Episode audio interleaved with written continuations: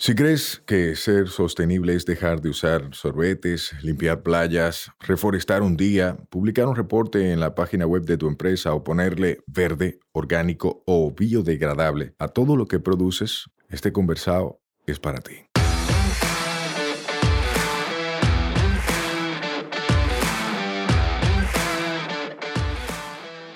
Hola, somos Mivisai, los motores detrás de Tinglar y una vaina verde, y hoy vamos a tener un conversado sostenible. En cada conversado sostenible te ayudaremos a romper paradigmas y te compartiremos alternativas y herramientas para que acciones ya, sin excusas.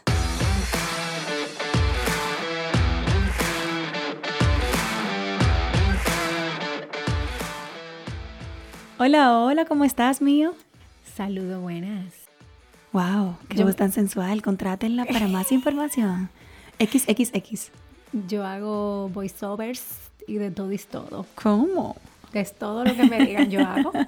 ¿Cómo tú estás, ahí? Todo bien, gracias a Dios. Qué bueno. Yo estoy bien también. Qué bueno. Hoy vamos a hablar de un tema que a mí me encanta, que es agricultura regenerativa.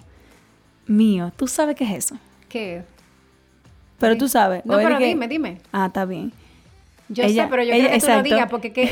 yo creo que tú lo digas. ella sabe, pero ella dice sí, descríbelo para ustedes. Miren, esas son las prácticas de agricultura que se enfocan en sacarle provecho a la tierra sin degradarla, sino que haciendo lo contrario. No solo no te afecto, sino que lo que yo estoy haciendo te enriquece, te aporta nutrientes, te recupera, te regenera. Y eso es bellísimo, porque muchas veces uno tiende a creer que si tú le sacas provecho a esa tierra, tú estás destruyéndola. No, no siembren ahí porque estamos destruyendo esa parte.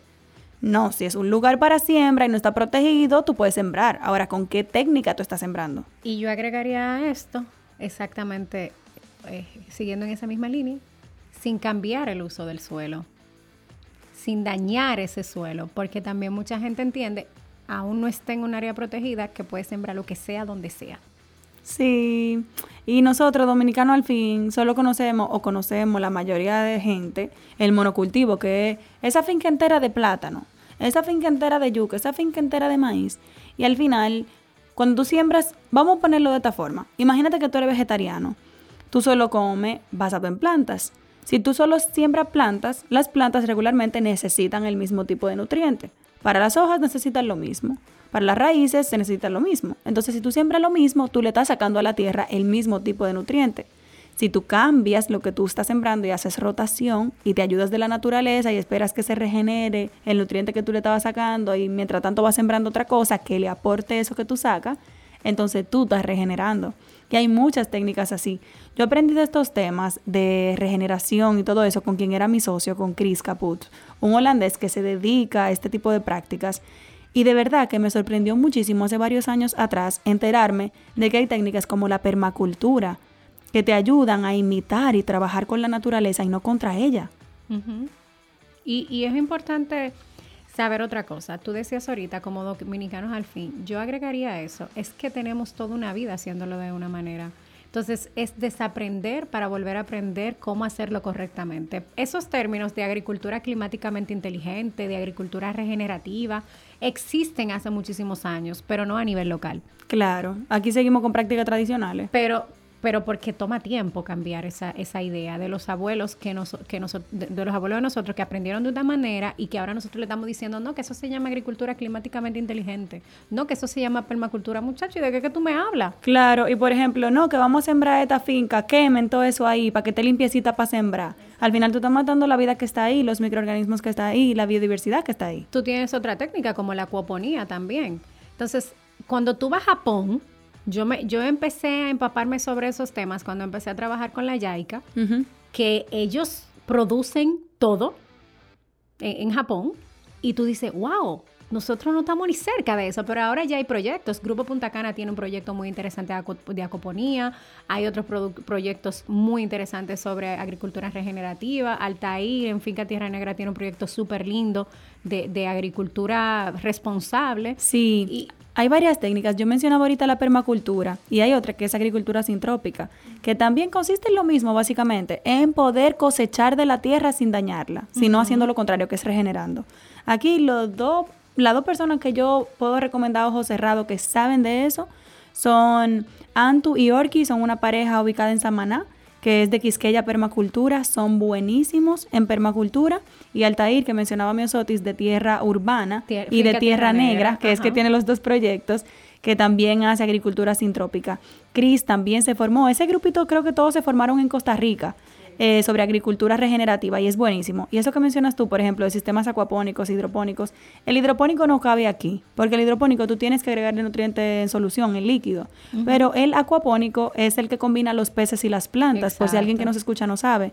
La pupú de los peces se vuelve los nutrientes para las plantas y el círculo cerrado. Entonces tú produces para comer proteína y también vegetales. Es chulísimo. Nosotros en una vaina verde, por ejemplo, hacemos instalación de sistemas hidropónicos y acuapónicos para tu casa o para tu empresa. Y es muy lindo ver, sobre todo, cómo tú instalas un sistema y tú aprovechas para educar a todo el que está en ese ambiente de ese método de producción. O sea que hay formas de sembrar. Aquí se tiende a condenar la agricultura. Y si tú ves que hay una mata de plátano, tú empiezas a decir que ya están sembrando mal. Y no siempre es así. Tú puedes sembrar, pero hay formas de sembrar cuidando la tierra. Claro, pero también la gente tiene que ser coherente, porque si te molesta tanto como lo siembran, tampoco te lo coman. Gracias. Entonces, sé parte de la solución a eso. Claro. Entonces, vamos, vamos a ser más coherentes. Entonces, es un asunto de ver cómo ir mejorando poco a poco las viejas prácticas. Yo no me quito de mi cabeza que la sostenibilidad es volver a esas prácticas que tenían gente antes que nuestros abuelos que empezaron a hacerlo bien y en el camino se fue dañando. Claro, cuando no se habían inventado los fertilizantes, los pesticidas y todo lo quiero para ayer. Al final el problema de nosotros como humanidad es que lo queremos para ayer. Lo que es de temporada, que hay que esperar seis meses para que se dé, nosotros lo queremos entre días. No, queremos el año entero. Y queremos el año entero. Ajá. entonces, ahí hay problema, porque las condiciones no son para ese fruto o para ese rubro en, este, en esta época. Estamos forzando al planeta. Y por eso vuelvo otra vez y digo, si te molesta tanto eso, entonces no te lo comas fuera de temporada.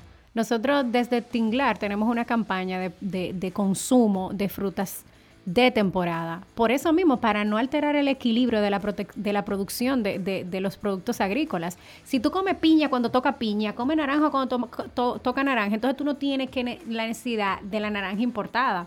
Claro. O del cruce de qué sé yo qué cosa para que se dé tal cosa fuera de época. Entonces, todo y a nivel de precio. Y a nivel de precio también, cuando la cosa está de temporada, si estamos en temporada de mango, hay mango por todos lados y los mangos tan baratos. Exacto. Pero no, tú quieres pagar los mangos caros porque tú lo quieres en una época que no se dan. O entonces tú quieres también los mangos importados. Sí. Entonces ahí lo que tú decías de que no siempre lo orgánico es lo mejor para el planeta.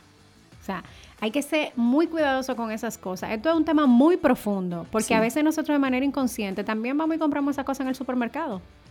Sí, porque es que mío, siendo sinceras, no siempre uno lee las etiquetas. No. No siempre uno se entera de dónde viene la vaina que uno está comprando. A veces que uno anda en un patín y uno coge, en mi caso, lo primero que está sin malla. Porque yo estoy pensando, por lo menos que no tenga plástico. Y cuando me lo llevo, mierda, esta vaina llegó de Perú. Esta vaina llegó de tal sitio. Porque uno anda rápido. Entonces esa rapidez nos hace cometer errores. Yo te voy a decir un secreto. O sea, para mí ya son unas tareas superadas. Es que yo planifico para ir al supermercado. Eso es súper importante. Eso soy yo. Eso es súper importante. Yo planifico, hoy yo voy al súper y voy a tal sitio, hoy yo hago las compras, porque como compro en varios lugares tengo que planificarlo. Pero la gente no hace eso. Y fue algo que nos dimos cuenta, porque en la tienda tenemos un sistema, que es el sistema Swifield, que la idea es que tú retornes el pote. Pero es mejor venderlo al granel porque la gente nunca vuelve con el pote. La gente anda tan rápido y no está pensando que hoy va a comprar rince. No, la gente pasa por ahí, déjame comprar la cosa que me falta. ¿Me entiendes? Entonces, no todo el mundo tiene ese, eso así programado de que va para el súper o de que va a hacer tal o cual cosa tal día. Y no lo ve, no lo lee, no lo piensa. Entonces, también nos falta un poco de esa identidad de marca país. Tengo, tengo amigos chinos, tengo amigos japoneses, tengo amigos peruanos que buscan su marca donde sea. Sí. Aquí a nosotros nos falta un poco eso. No, porque nosotros tenemos el complejo de Guacanagarix, ¿eh? todo lo de afuera, lo que es bueno, lo de aquí no sirve. Claro, entonces... Entonces tenemos que romper ese paradigma y tenemos que apoyar lo nuestro.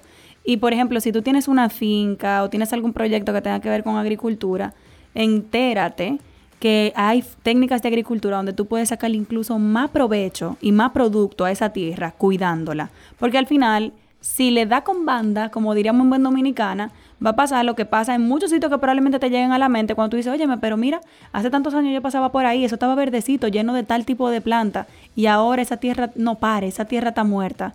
Eso es porque le dieron con banda muchos pesticidas, mucho fertilizante, mucha alteración de lo natural y de lo orgánico para que se diera rápido y después se matan los microorganismos de esa zona, se mata la vida de esa zona y por más que tú quieras ya.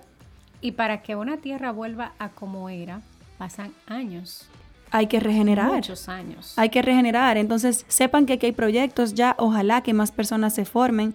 Justo en el mes de marzo, a finales, tenemos el conversado verde de una vaina verde que es sobre agricultura regenerativa y vamos a estar hablando con Scott. Es uno de los facilitadores de formaciones de este tipo en Costa Rica, en varios proyectos. Uno de ellos es Más Tatal, es un rancho donde se formaron los proyectos que le mencionamos aquí, eh, que están implementándolo aquí. O sea que tenemos chance de aprender. Si conoce a alguien del Ministerio de Agricultura, dile por favor que se siente con lo del Ministerio de Medio Ambiente y que descubran de una vez y por todas que se tienen que juntar, porque el de medio ambiente quiere velar por los recursos y el de agricultura quiere producir. Y hay formas de velar por los recursos aunque estemos produciendo. Totalmente. Y yo creo que también agregar un poco eso, tenemos que ser más responsables con el consumo.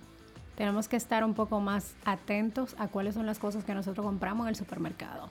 Sí. Estamos con eso apoyando lo local.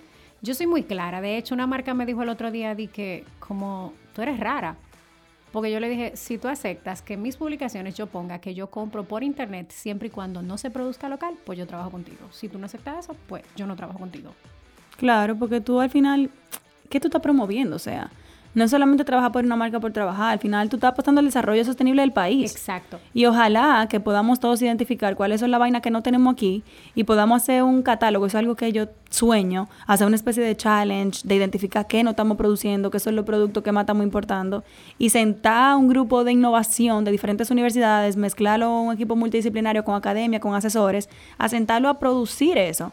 Me encantó una publicación que salió hace unas semanas sobre que en el ITLA se van a estar produciendo tabletas, computadoras y no sé qué.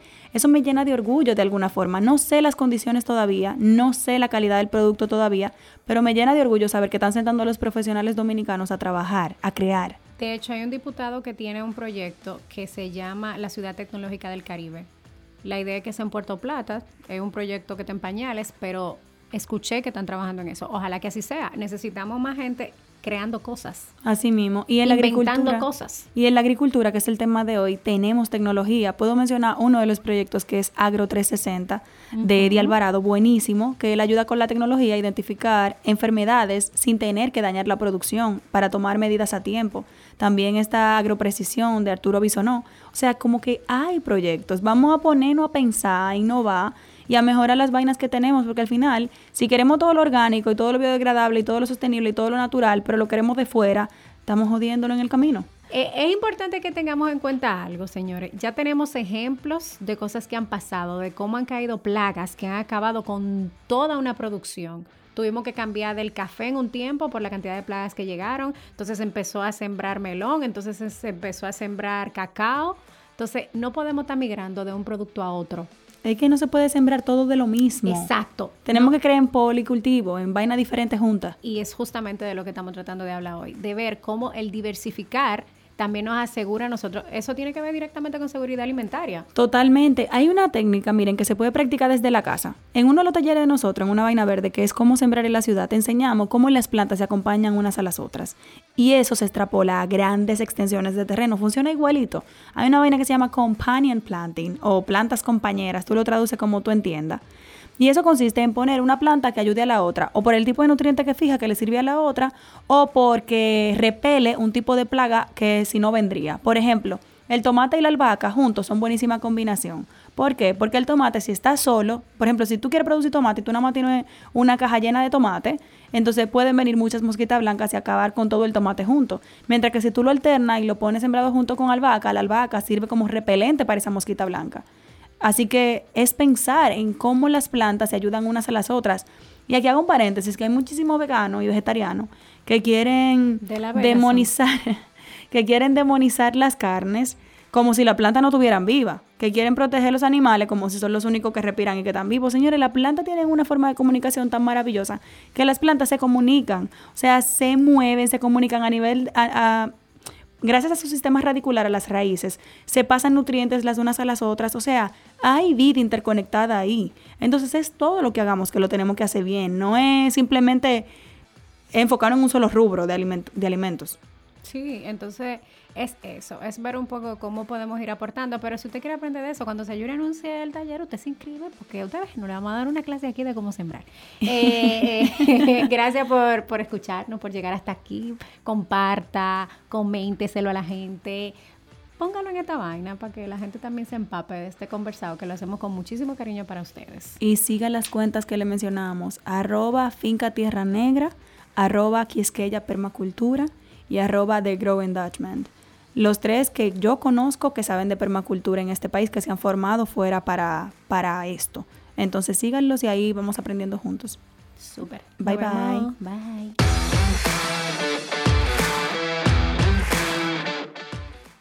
Este podcast se graba en nuestra casa, M33. M33, somos de tu mundo y te entendemos. Nos escuchamos la próxima semana. Recuerda que esta vaina es todos los martes. Mientras tanto, nos vemos en las redes Mío Explorando y Sayuris Bonet. Un fuerte abrazo.